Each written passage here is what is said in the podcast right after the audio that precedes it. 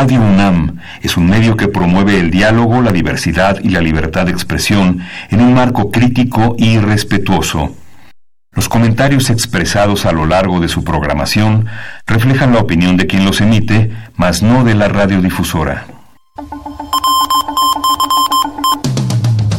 Intermedios. Medios. Los medios son más que el cuarto poder. Los medios son más que el cuarto poder. Intermedios. Con Tania Rodríguez y Juan Manuel Valero. Tania Rodríguez y Juan Manuel Valero. Intermedios. Fábrica inigualable de héroes y villanos. Intermedios.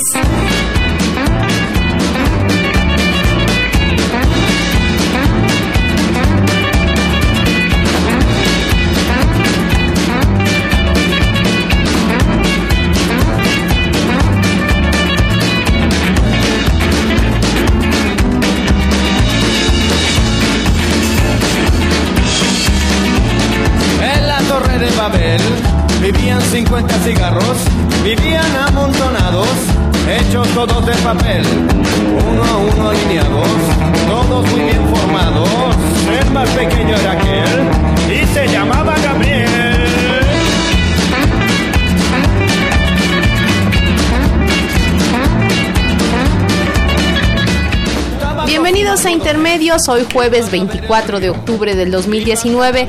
Los saludamos Tania Rodríguez y Juan Manuel Valero con el enorme gusto de estar aquí en los micrófonos de Radio UNAM. Que era un cigarro de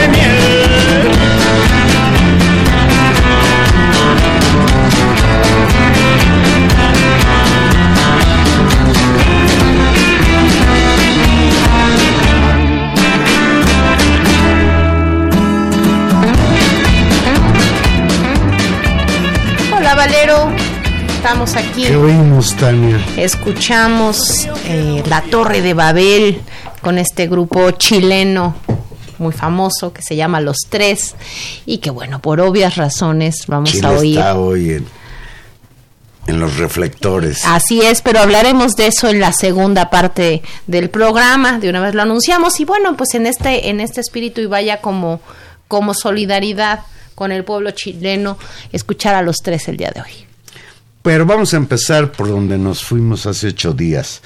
El gobierno de Andrés Manuel López Obrador sigue sufriendo las secuelas del operativo fallido para capturar al, narcotraficante Ovidio Guzmán López, hijo del Chapo Guzmán, quien, como todos lo sabemos, está condenado a cadena perpetua en un penal de alta seguridad allá en Estados Unidos, donde fue juzgado. Dice López Obrador, yo no estaba informado del operativo en Culiacán. Insistió el martes pasado, leo textual, que digan que nos humillaron, no es nada ante un señalamiento de ordenar un exterminio.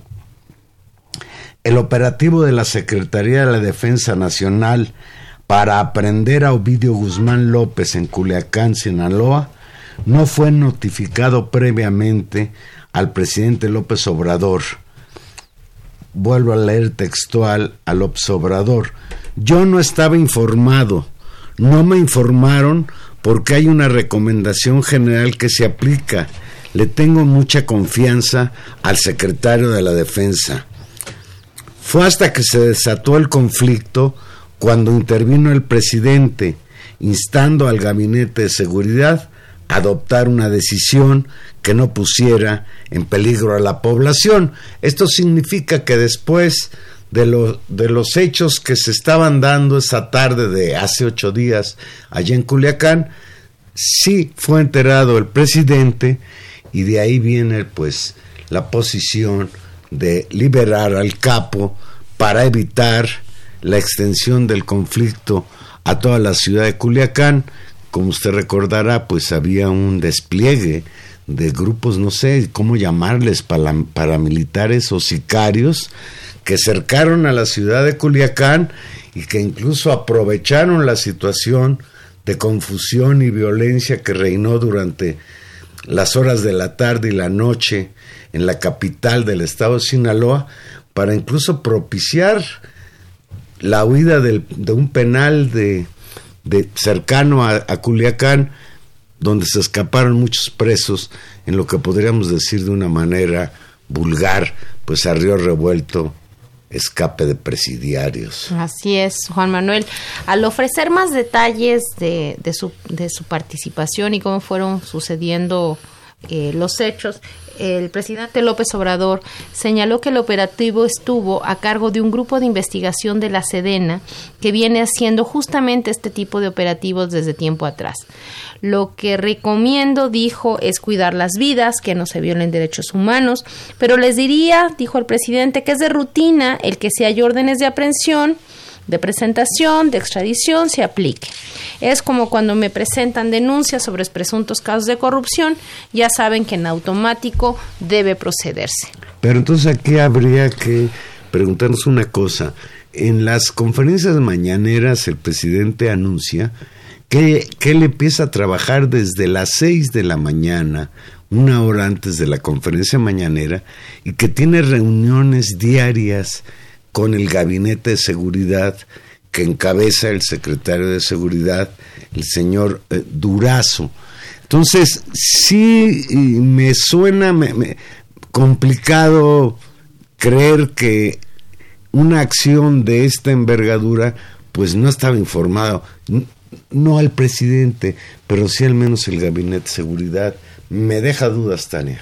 Aquí hay un, un, un, debate muy, muy importante que creo que más allá de, de, la discusión sobre la masacre o no, donde el presidente ha sido muy claro al afirmar, y, y, lo leo, de, dice, una masacre ordenada por el presidente es una mancha que no se quita ni con todo el agua de los océanos.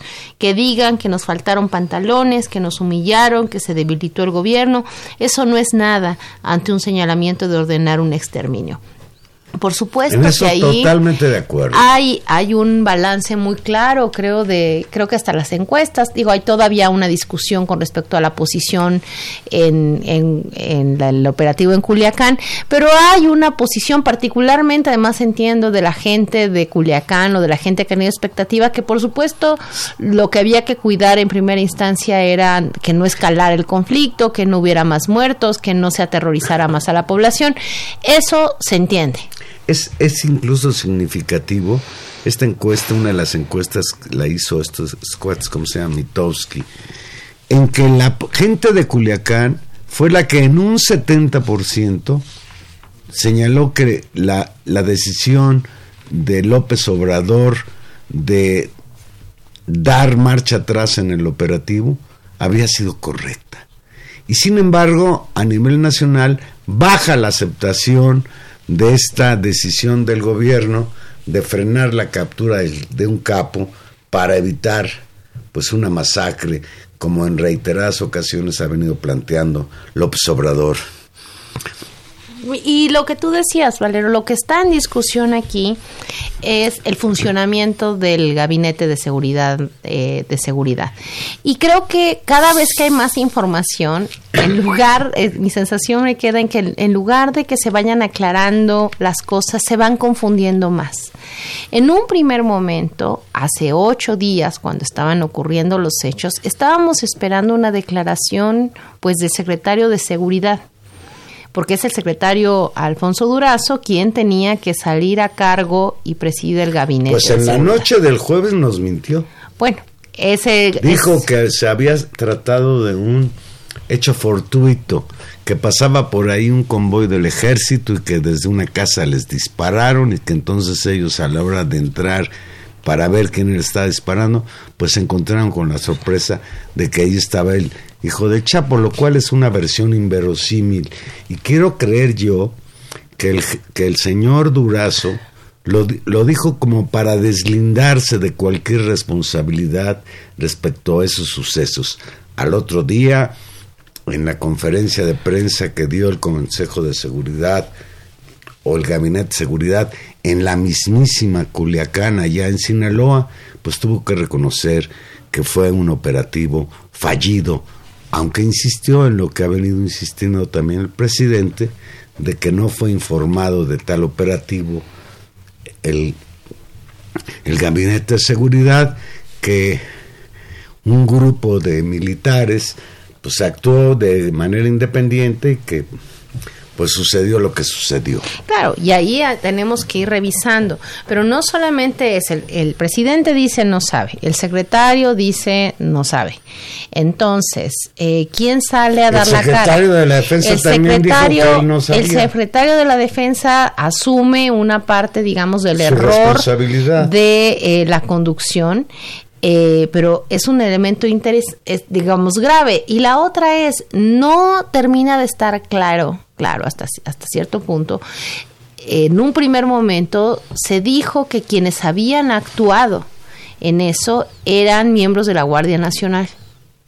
Entonces, ¿quién ejecutó la orden de aprehensión? ¿La Guardia Nacional o el Ejército? Porque hasta donde es claro que el ejército eh, terminó formando parte de la Guardia Nacional, y se lo sabemos, y eso ha sido criticado, y ya lo hemos discutido. Pero el asunto es que una vez existiendo una nueva institución, la lógica de los mandos, de la pues tiene que estar clara. Y lo que se insistió es que el jefe de la Guardia Nacional es Durazo. Entonces, ¿en qué quedamos? Es decir, tiene que haber claridad con respecto a la forma en que se van tomando las decisiones y no porque al, como público general tengamos que saber los procedimientos más acabados, sino porque en realidad estamos ante un evento que fue un evento crítico, un evento crítico y que merece ahora ser explicado y que merece ser revisada la forma en que está funcionando, es claro. Y tampoco, mira, y, no nos han explicado, por ejemplo, para que tú realices un operativo de captura de un aparentemente importante narcotraficante, yo no lo sé si es tanto, pues desde luego trae ahí la firma de la casa, es hijo del Chapo, pero pues necesita que alguien te dé la información. Una investigación de inteligencia llevó a identificar el domicilio donde estaba escondido el tal Ovidio Guzmán. ¿Quién les dio esa información? No fue la inteligencia militar o la inteligencia del gobierno federal. Seguramente fue una, un, una información de la DEA, a lo mejor, de la CIA, no lo sé. Pero la cuestión es que no nos informan y, por ejemplo, hay mucha gente que ha señalado que Durazo tiene una responsabilidad importante en esta cuestión. Él hoy mismo ha salido a declarar que no va a renunciar. A López Obrador, durante esa conferencia de prensa, le preguntaron qué acciones va a tomar para que no vuelva a suceder un operativo fallido. Se le preguntó en la conferencia de prensa y respondió, se aprende sobre todo en las crisis, están haciendo una revisión. Yo lo pedí que se hiciera una evaluación sobre la forma en que se llevó a cabo este operativo. Me interesa que no nos salgamos del propósito de evitar pérdidas de vidas humanas, derramamiento de sangre de nadie.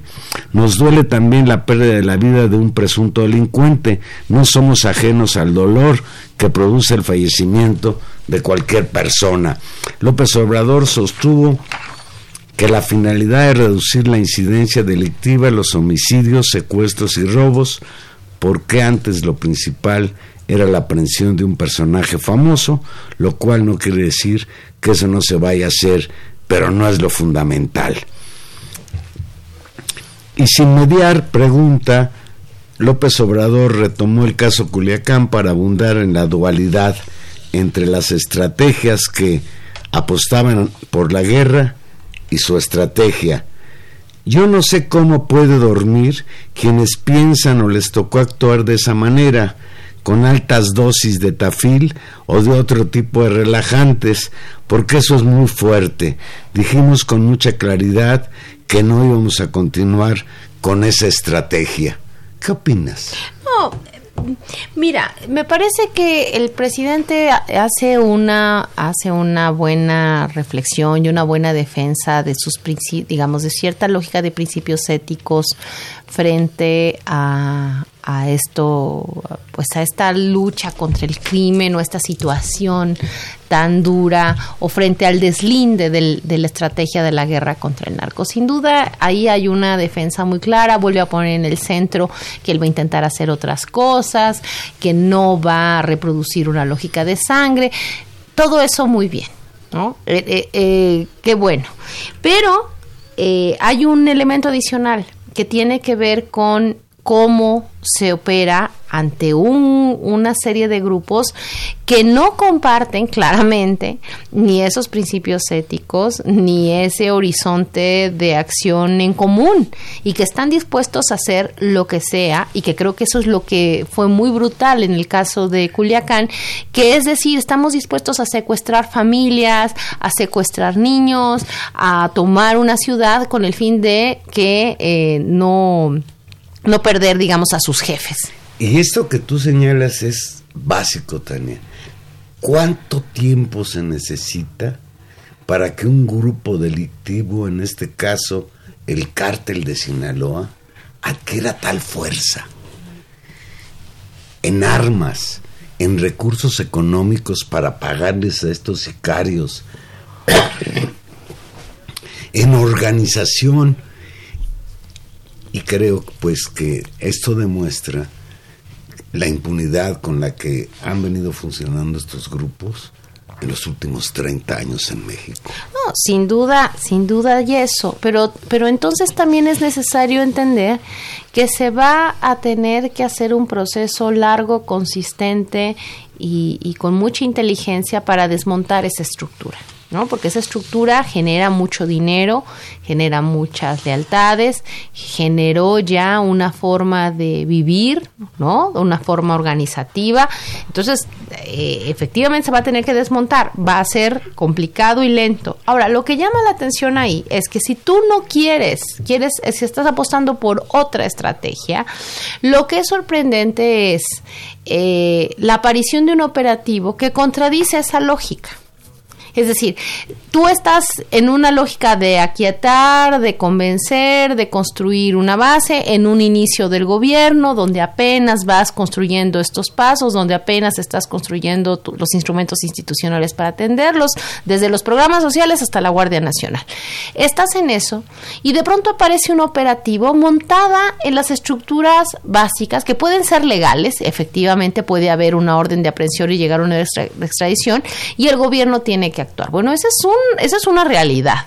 Pero más no es, pero no es un tema burocrático, no es un tema simplemente pues de atiéndase y despáchese, porque tiene unas tiene consecuencias. ¿Quién es en qué mesa, qué ojos, qué discusión toma la decisión de poner en el centro un operativo que claramente era riesgoso, la detención del hijo o de los hijos, como también se ha filtrado por fuentes eh, periodísticas o de los hijos del Chapo Guzmán eh, y pensar que no va a haber consecuencia, que simplemente es un trámite burocrático. Lo que preocupa no solamente es el cuidado con el operativo si se decide sí, sino la coherencia entre la decisión de caminar otro camino de, digamos, no abierta confrontación con las bandas de crimen organizado y la otra de decir, bueno, vamos a, detener eh, capos. ¿Hasta qué punto esto tiene que ver con los compromisos, con las políticas, con las rutinas incluso burocráticas y los encuentros que durante todos estos años también se ha relacionado entre el circuito de inteligencia norteamericano y los intereses norteamericanos y las, eh, digamos, los actores locales. Eso también es un elemento central que debe estar en juego y que debe ser analizado porque de eso sí no puede no saber el presidente. Es necesario que lo sepa alguien no puede ser que no lo sepa el secretario de la Defensa, no puede ser que no lo sepa el secretario de Seguridad. Eso, si no lo saben efectivamente, significa desgobierno. Y es un llamado de atención muy grave, pues están poniendo en riesgo su propio, digamos, riesgo a la población y su propio proyecto y estrategia política. Asimismo, López Obrador se refirió al supuesto de que se hubiera continuado con el operativo y que produjera una masacre y que la oposición articulara un movimiento para hacerlo dimitir. Y haciendo estas reflexiones, López Obrador dice, pues me voy, sí, pero ¿cómo me voy? No derrotado porque dejé de ser presidente, sino derrotado moralmente por haber dado una orden equivocada. Eso es lo que más importa en la vida, no el cargo. Y yo aquí haré una reflexión, Tania. Mira, en el hilo de lo que tú decías y de esta conclusión a la que llega López Obrador, López Obrador tiene claro lo que no quiere hacer en materia de seguridad no quiere generar la violencia que eh, reina en México heredada de los gobiernos de Calderón y Peña Nieto fundamentalmente. Eso, y en eso estamos de acuerdo, que no puede estar repetir esa estrategia, pues porque ahí están las consecuencias. Estamos hablando de cientos de miles de muertos en los últimos 12 años. Bien pero lo que no queda claro es si sabe qué quiere. A mí no me queda claro que el actual gobierno tenga una estrategia para enfrentar al crimen organizado y más importante que enfrentar al crimen organizado es enfrentar la violencia, provocar que disminuya el número de muertos, el número de asaltos, el número de robos, acabar con el profundo problema de las extorsiones.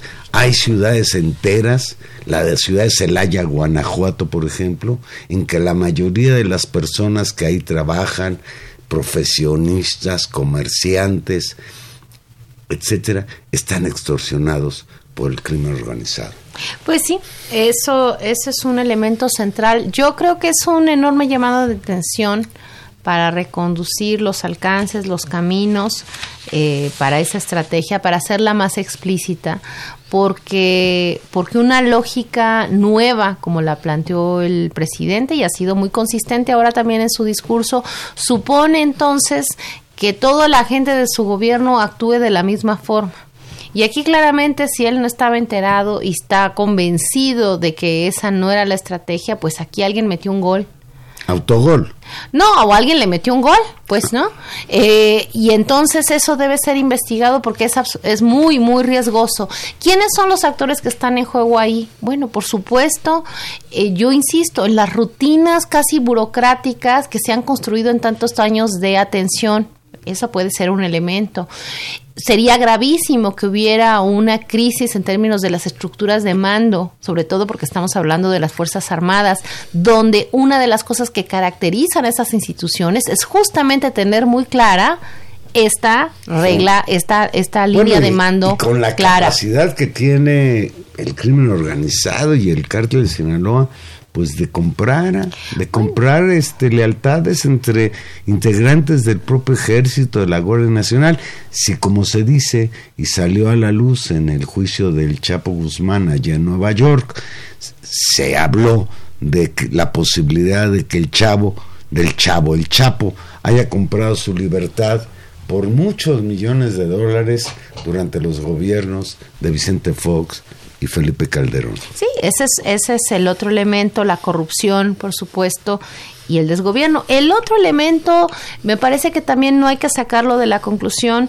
eh, la la presencia y la fuerza que puede tener eh, los intereses de ciertos, ni siquiera del gobierno norteamericano en su conjunto, tal vez de ciertos agentes, agencias, intereses del gobierno norteamericano en impulsar o seguir impulsando una política que venía desde, pues mínimo desde el gobierno de Calderón, muy acendrada, digamos, de colaboración. Al respecto, me parece importante justamente la declaración que hizo el subsecretario de Estado adjunto para asuntos de narcotráfico internacional de Estados Unidos, Richie Glenn, quien dijo que solo se logrará el progreso en México cuando se desarrolle, cuando este país, o sea, el gobierno mexicano, desarrolle y comparta una estrategia integral para enfrentar el crimen organizado. Al respecto, hay que decirlo que el presidente López Obrador, que ha sido más que cuidadoso con sus palabras contra el gobierno norteamericano, declaró que le parecían esas declaraciones de mal gusto Leo dice, si hace falta la cooperación, pero con respeto a la soberanía de cada país. No deben funcionarios de otros países opinar sobre asuntos internos que solo corresponden a nuestro gobierno. Es hasta de mal gusto hacerlo. Y dijo, Imagínense que yo declare que está mal la estrategia que siguen en Estados Unidos porque permiten sin control la venta de armas que se introducen a México para causar la muerte de civiles. No es eso. Cada país tiene su independencia, ¿no? Y, eh, y bueno, hay que recordar que, y es creo que no fue del todo afortunado el ejemplo, porque efectivamente México ha planteado en la última reunión, y eso se dijo, la política de digamos, importación ¿no? O, venta de armas hacia el Estado mexicano. Ahora, claro, él puede decir que en Estados Unidos haga lo que quieren, si quieren vender armas en el Walmart, ese es problema de los Estados Unidos, pero que esas armas no entren a México porque con esas armas se combate y se, se, combate el Estado mexicano, los narcotraficantes y por el otro lado se extorsiona a la población en este país. Yo creo que en el caso concreto de una política anticrimen organizado de Estados Unidos que implique venderle armas a México o distribuirlas gratuitamente entre los grupos criminales. Esto fue la operación Rápido y Furioso, Tania, que firmó y avaló el gobierno de Felipe Calderón en la época que por cierto era procurador general de la República, el señor este Medina Mora.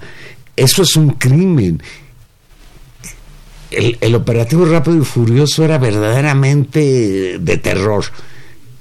Le damos armas a los carteles de la droga en México porque esas armas van a traer algún dispositivo de identificación. Entonces, siguiendo las armas, encontramos a los narcotraficantes. Y esa estrategia, pues es la que ha permitido que con armas de Estados Unidos pues en México se dé la matazón. Las escenas brutales que presenciamos de ese jueves fatídico en la tarde en Culiacán hace ocho días, pues eran verdaderamente de terror, tipos armados con rifles metralletas de uso exclusivo del ejército. Sí, y yo creo que para, para ir cerrando el caso, Juan Manuel, eh, lo que pasó en Culiacán debe ser tomado en serio. Creo que eh, está muy bien que el digamos que el presidente López Obrador defienda su punto. Está muy bien como estrategia discursiva centrar el tema en que no iba a propiciar una masacre, en que esto iba a ser para peor y que responda a las, a las burdas críticas. Hay que decir que del otro lado se han armado en función de los pantalones y un tema de testosterona y cobardía, como si el asunto de un asunto tan delicado se midiera en función de los pantalones de unos señores. O sea, eso por supuesto que es de pésimo gusto, reduce el argumento, es una vulgaridad y qué bueno que se explique y se planteen estos otros temas. Pero, pero, aquí el gran asunto es tomarse muy en serio la redefinición, me parece, del funcionamiento del Gabinete de Seguridad Nacional, la línea de mando que esté bien controlada, la, la, necesidad del Estado mexicano, del gobierno mexicano y del Estado mexicano de tener un sistema de inteligencia capaz de advertir si se van a dar un operativo, si no se va a dar un operativo, que un sistema de jueces que te mandan a hacer una orden de presentación no te ponga en un aprieto del tamaño en que los puso, es decir, el, el, el tamaño del flujo de información y de respuesta. Ya no digamos, y creo que ya no vamos a hablar porque eso merecería una discusión aparte, de la política de comunicación que claramente tuvo problemas en esto este es un llamado de atención enorme. Qué bueno que, que el golpe, pero deben corregir. Que no es la primera vez que tiene problemas de comunicación el gobierno de López Obrador y en un caso como este, pues mucho más grave. Tania, vuelve a, saltar como un tema importantísimo la cuestión de legalizar el, el, consumo de drogas en este país. Creo que una manera de desestimular a los narcotraficantes es que deje de ser eh, un tesoro el tráfico con las drogas. Y por el otro lado y también muy importante la función de inteligencia para cortar las redes de financiamiento del narcotráfico por supuesto. que eso pues parece ser que es también una asignatura pendiente. Y que esa es una de las estrategias alternas a la simple detención de capos. Cuando se dijo, y el presidente fue muy explícito en decir, nosotros no nos interesa dar golpes espectaculares de detenciones de capos. Entonces, ¿quién lo decidió? Cuando tú agarras un capo, inmediatamente surge alguien que lo sustituye. Si esto no fuera así, pues con la captura del Chapo Guzmán se hubiera venido para abajo el cartel de Sinaloa y todo lo contrario, parece que goza de cabal salud, dice Anabel. ¿Cómo se llama Anabel? Hernández. Anabel Hernández dice pues que hoy por hoy el cártel de Sinaloa es uno de los más importantes en el mundo, con influencia en alrededor de 70 países en todo el mundo. Bien, pues ahí estamos con un problema pues que no está resuelto y que tuvo un altísimo costo político, quizás haya sido el golpe más duro que ha recibido en términos mediáticos el gobierno de López Obrador. No sé si la época del Huachicol también fue. No, yo creo que esto es mucho. Pero esto, esto fue mayor. Bien, pues vamos a hacer una pausa ya que regresamos para saber qué está pasando en Chile.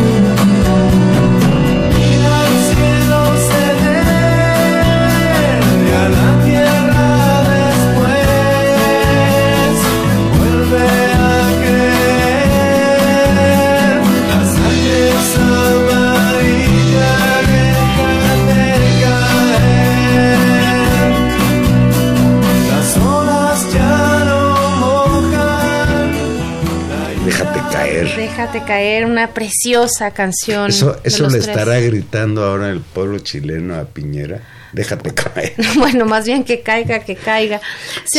se agrava el conflicto en Chile.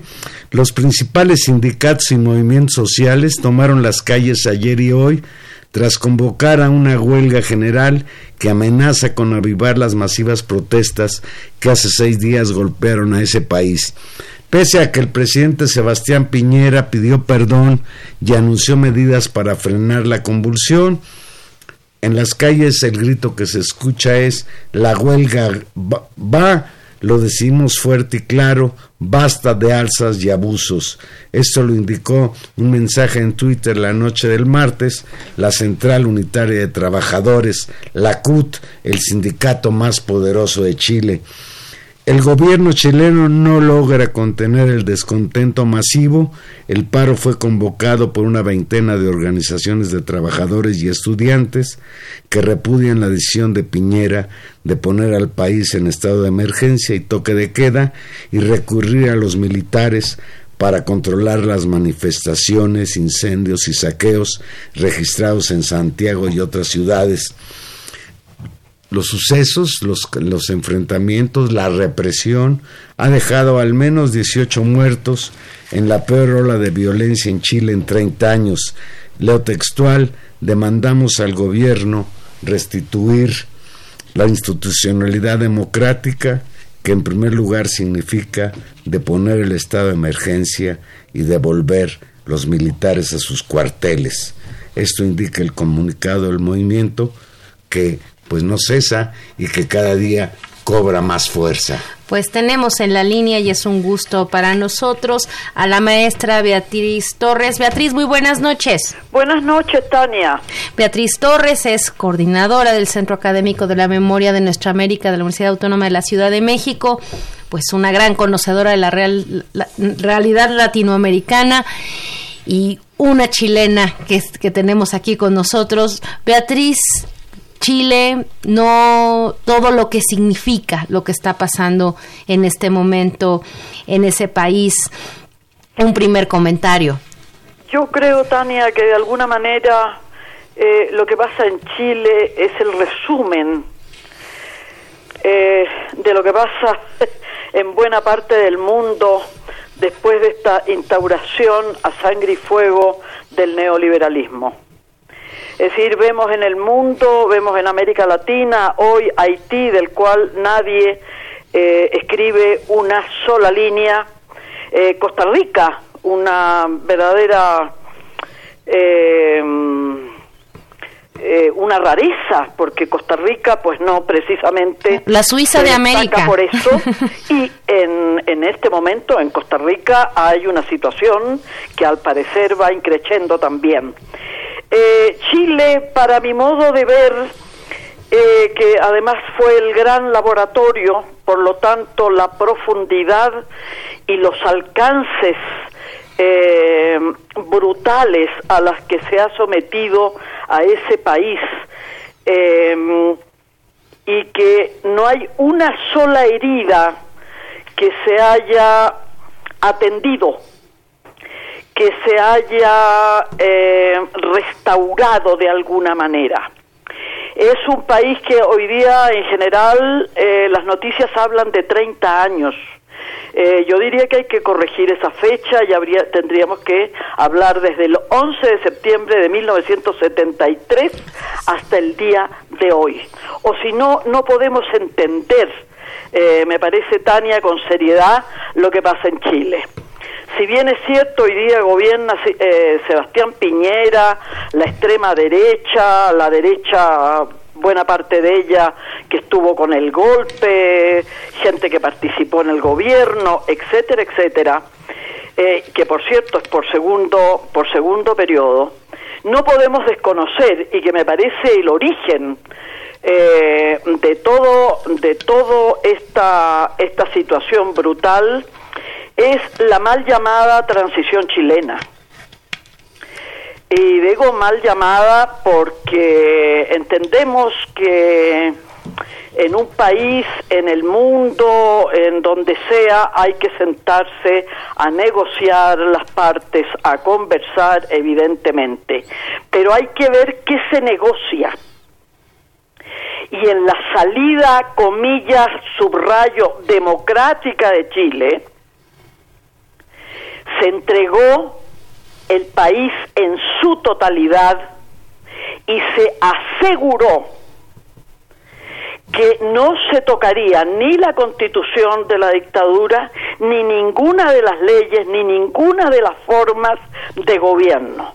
Tanto es así que hoy está absolutamente intacto, a excepción de un punto y una coma en esa constitución y en el resto de las leyes.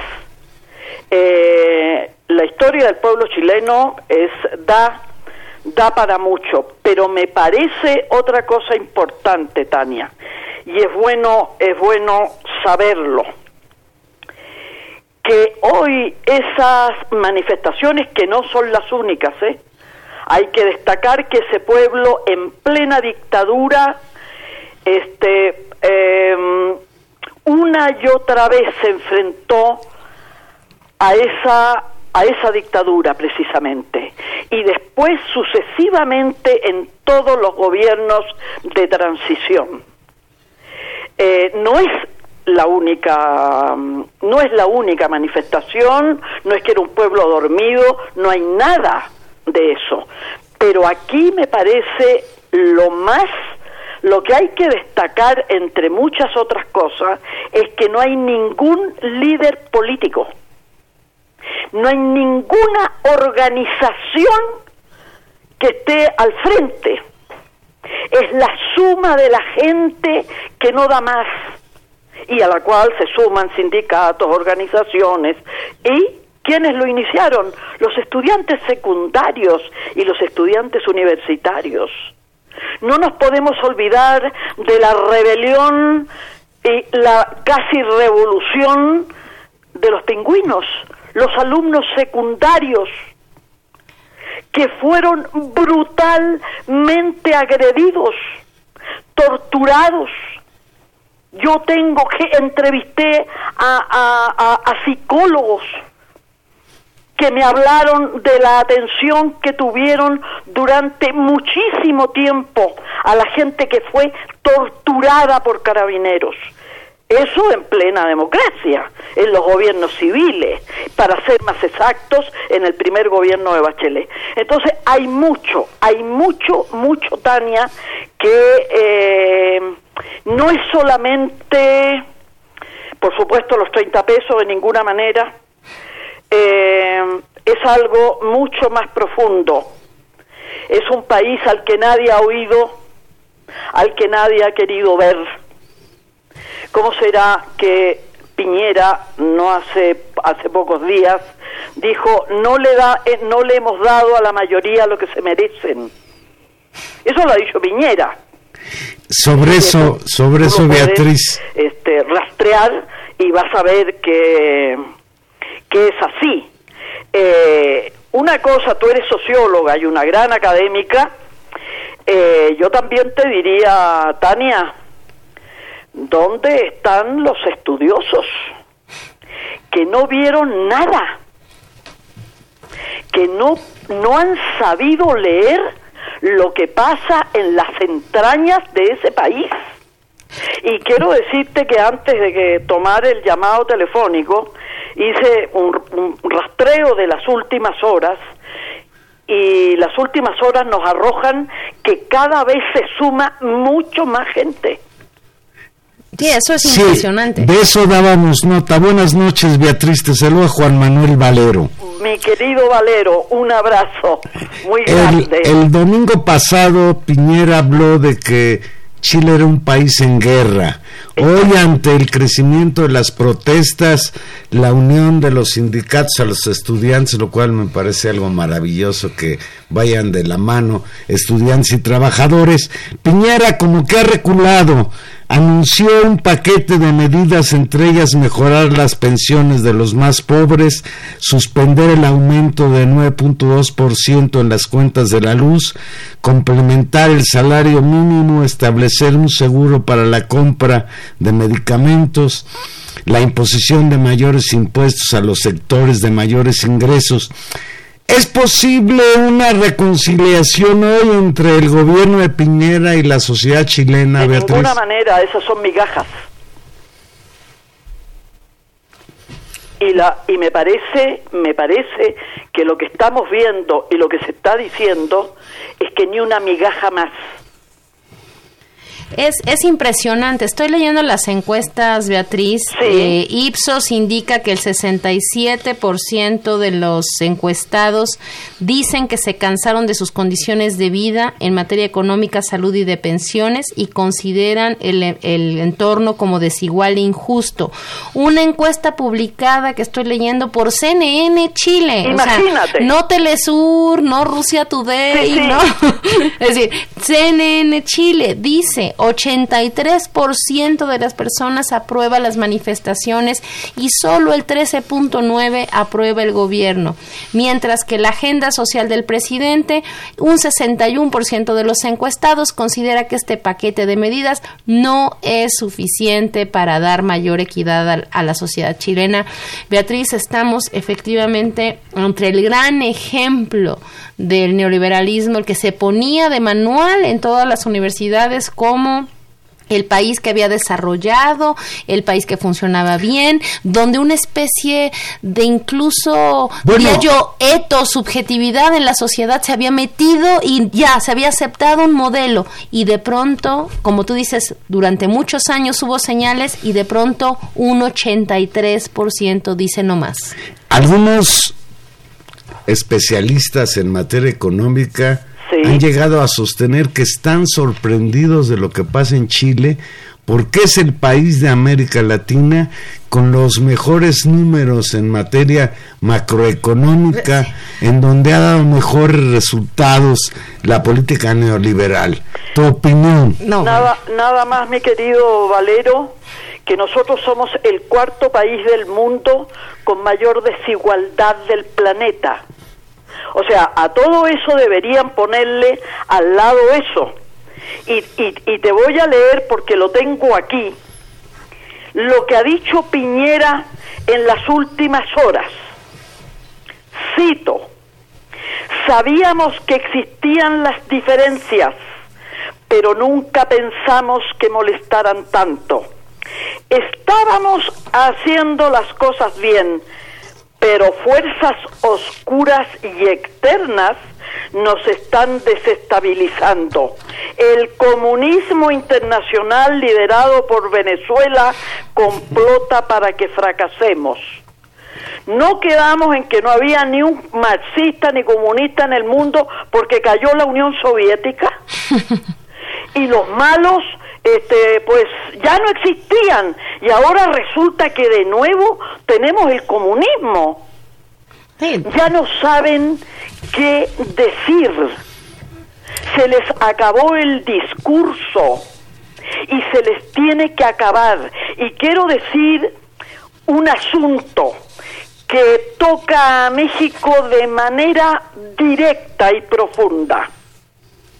Las famosas AFP, el sistema de pensiones, lo hizo un grupo de expertos en la dictadura y lo dirigió el hermano mayor de Piñera.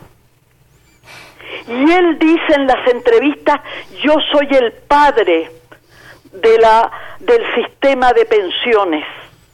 Quiero decirle también a los mexicanos y mexicanas que las AFP se instalaron en este país y que lo que les espera no es más que hambre y que hay que trabajar hasta el último aliento. Así es. Beatriz. Porque no hay manera de vivir con migajas. Beatriz, hoy eh, Camila Vallejo, ex líder estudiantil y hoy diputada, del, Partido Comunista, señaló que pues en, en breve sabrá Piñera la respuesta de el pueblo chileno a su oferta de reconciliación. ¿Qué sigue desde tu punto de vista en Chile, Beatriz? Yo, lo, yo creo que lo que sigue es que los partidos políticos, estos que se dicen de izquierda, y lo digo clarito, estos que se dicen de izquierda, quiero decirte que el señor Insulza, militante socialista, que ha sido ministro en varias ocasiones, que fue ministro del Interior y que fue uno de las de los que orquestó, entre otros, que a Pinochet no se le eh, hiciera un juicio en España y que regresara a Chile porque los chilenos teníamos este, suficientes leyes todo el mundo sabemos, ¿no es cierto?, que no, no, nadie lo tocó y así como a él no le no han tocado prácticamente a nadie. Yo creo que esos partidos, si les queda un poco de vergüenza, un poco, deberían replantearse al interior una discusión profunda sí, de cuál va a ser su papel. Sería extraordinario que hoy ese 60 o ese setenta y tantos por ciento construyera otros niveles de organización para que se sentaran a negociar con los gobiernos, ya sea de Piñera o sea de quien sea. Porque todos los gobiernos que han pasado en ese país, lo primero y lo, lo primero que ellos se ocupan es de que no haya que no se moleste nadie, ni sobre todo las Fuerzas Armadas. Y quiero decir, por este extraordinario programa que tienen ustedes, las, eh, la, la corrupción en carabineros es de proporciones siderales. Los escándalos de corrupción en las Fuerzas Armadas son de una corrupción de... Es decir, decir escandaloso es poco. Son cifras aplastantes. No hablemos de la iglesia. Es decir, lo que tú toques en Chile es un nivel de corrupción tan brutal que todo ese aparato que han sostenido a sangre y fuego hasta el día de hoy debe de acabar.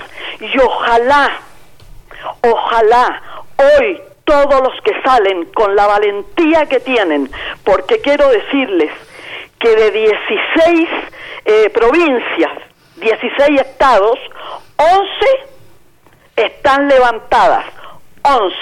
Y quiero decir dos cosas más. Quiero pedir que busquen, se lo mandé a Tania, la comparecencia del abogado constitucionalista. No es ningún marxista, no es amigo de ningún este, personaje raros ni violentos. El abogado Jaime Baza, abogado constitucionalista que el día de ayer hizo su comparecencia en la Comisión de los Derechos Humanos del Senado. Dice claramente punto por punto que todas las medidas tomadas por el actual gobierno son anticonstitucionales. Este es un gobierno que hace más de una semana que está fuera de la ley. Quiero decir algo más. Las Fuerzas Armadas están llamando a sus reservas. No es cierto que haya negociaciones. Están llamando a las reservas. La militarización va y va peor. Y quiero decirles, permítanme, denme un minuto más. La los estibadores eh, que concentran eh, 120 mil trabajadores estibadores en 93 sindicatos en el mundo han escrito esta carta a Piñera. Es muy chiquita. Señor presidente, hacemos un llamado a escuchar y solucionar las demandas del pueblo chileno, a parar con los privilegios de unos pocos. Nos encontramos en comunicación constante con las organizaciones de estibadores de los puertos chilenos, quienes se han realizado movilizaciones solidarias y puntuales a la fecha. Señor presidente no nos obligue a tomar acciones que pueden perjudicar aún más la economía. Es nuestra la solidaridad con el pueblo pobre a lo largo del mundo. Estamos en alerta y dispuestos a bloquear las cargas provenientes de Chile en los puertos del mundo. Basta de abuso, basta de la desigualdad, basta de miseria, basta de asesinar, basta de mentir, ni un ni un paso más. Beatriz, un, un elemento muy importante, la, la situación que va en Chile. Se nos va acabando el tiempo, siempre es cruel y es un elemento de discusión enorme lo que estamos viendo. Es, es la crisis de tal vez el país donde el modelo neoliberal fue más fuerte y donde justamente la, la sombra del 73, la sombra del golpe de Estado, lo que significa Pinochet y ese golpe de Estado para América Latina, pues tiene que ser leído desde ese gran desde el gran entramado. Seguiremos con mucha atención lo que pasa ahí y espero que sigamos al habla, querida Beatriz. Pues parece la señal. pues agradecemos mucho la participación de la maestra Beatriz Torres. Fíjate en consonancia con la que con lo que ella nos dijo y la emoción con la que nos lo dijo. Cientos de chilenos residentes en países como Argentina Francia o España también salieron a las calles con banderas y lienzos para apoyar a las manifestaciones. Pues hacemos votos porque el acuerdo al que llegue el gobierno con el pueblo chileno es que cese la represión, porque el clima de violencia que ha generado eh, que ha generado las pues las medidas económicas del señor Piñera son muy graves y yo creo que hoy Chile merece que su pueblo sea escuchado y que la voz de los chilenos pues permita que la represión cese. Aquí estamos. Beatriz, te recuperamos para, para despedirnos. Escuchamos completa la lectura que hiciste del, del comunicado. Perfecto. Bueno, que miremos Argentina no, bueno, y, todo, Argentina, Bolivia, eh, Ecuador. Y al Líbano, que hasta parece un estado un, estado latinoamericano del medio ambiente. 15 días que está levantado y que no hay un este eh, eh, no hay una radio, que no hay un periódico que hable de la rebelión en Haití en Haití también, tienes razón. Beatriz, un mundo, un bulso convulso que nos, que nos convoca a pensar. Es el modelo, es, es el tsunami neoliberal, es el capitalismo más feroz que yo creo que nunca nos imaginamos que eh, se podía llegar a este, a este nivel. Así es, querida. Y me, y me parece que son capaces de llegar a más. Es, Por eso eh, debemos de estar en contacto y, y también que eh, lo que pasa en Chile pasa aquí y pasa en todos lados. Así es. Pues, eh, México también pues tiene que tener muchísimo, muchísimo cuidado. Así es. Chile, que fue el primer país, es el único país que ha privatizado toda su agua. Es decir, los datos de Chile, francamente, si uno los desmenuza, son pavorosos. Beatriz, muchísimas gracias. Nos acaba, se nos acaba el, programa. en radio es un tirano como Piñera. Te damos un abrazo y seguiremos conversando. Gracias, Beatriz. Gracias como Hasta siempre. luego. Un abrazo y felicitaciones por el programa. Gracias. Fue la maestra Beatriz Torres coordinadora del Centro Académico de la Memoria de, Nuestra América. Pues Tania, en, en América Latina pasan muchas cosas y en el otro extremo, pues ahora el problema en Bolivia. Bolivia vive una profunda crisis después de las elecciones presidenciales del domingo pasado. La oposición acusa al gobierno de haber orquestado un fraude mayúsculo. Por su parte, Evo Morales responde que la derecha pretende dar un golpe de Estado. Bolivia, un país convulsionado en estos momentos también, aquí por lo que se refiere a los comicios presidenciales que tuvieron lugar el domingo pasado. Ya platicaremos al respecto, solo no nos queremos despedir sin mandarle una felicitación a doña Rosario Ibarra de Piedra, que le fue concedido el premio la medalla Belisario Domínguez, que por cierto la dejó en manos de López Obrador, porque dice doña Rosario que hasta que no aparezcan aquellos que desaparecieron y aparezcan vivos, ella no va a aceptar ningún premio, incluida la medalla Belisario Domínguez, que entre paréntesis se la merece muchísimo. Bueno, nos vamos en los controles técnicos, don Humberto Sánchez Castrejón, en la producción Gilberto Díaz Fernández, en los micrófonos Tania Rodríguez. Nos escuchamos el próximo jueves, 8 de la noche, aquí en Intermedios. Adiós.